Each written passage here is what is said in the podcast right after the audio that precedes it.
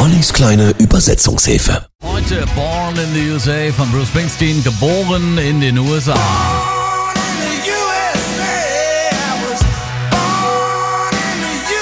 Der Titel stammt aus seinem gleichnamigen Album aus 1984. 15 Millionen Mal verkauft. Eins der erfolgreichsten Rockalben aller Zeiten. In Born in the USA kritisiert Springsteen den Vietnamkrieg und den späteren Umgang mit Kriegsveteranen.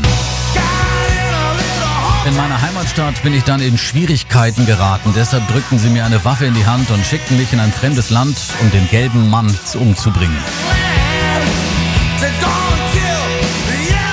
Als der Mann nach Jahren und Gebrochen vom Vietnamkrieg nach Hause kommt, stößt er auf Ablehnung und Scham. Bewegend auch das Video zum Song. Zu sehen sind Vietnamsoldaten, Friedhöfe und Teile der Vereinigten Staaten von Amerika. Am Ende des Clips steht Bruce Springsteen vor der Flagge der USA.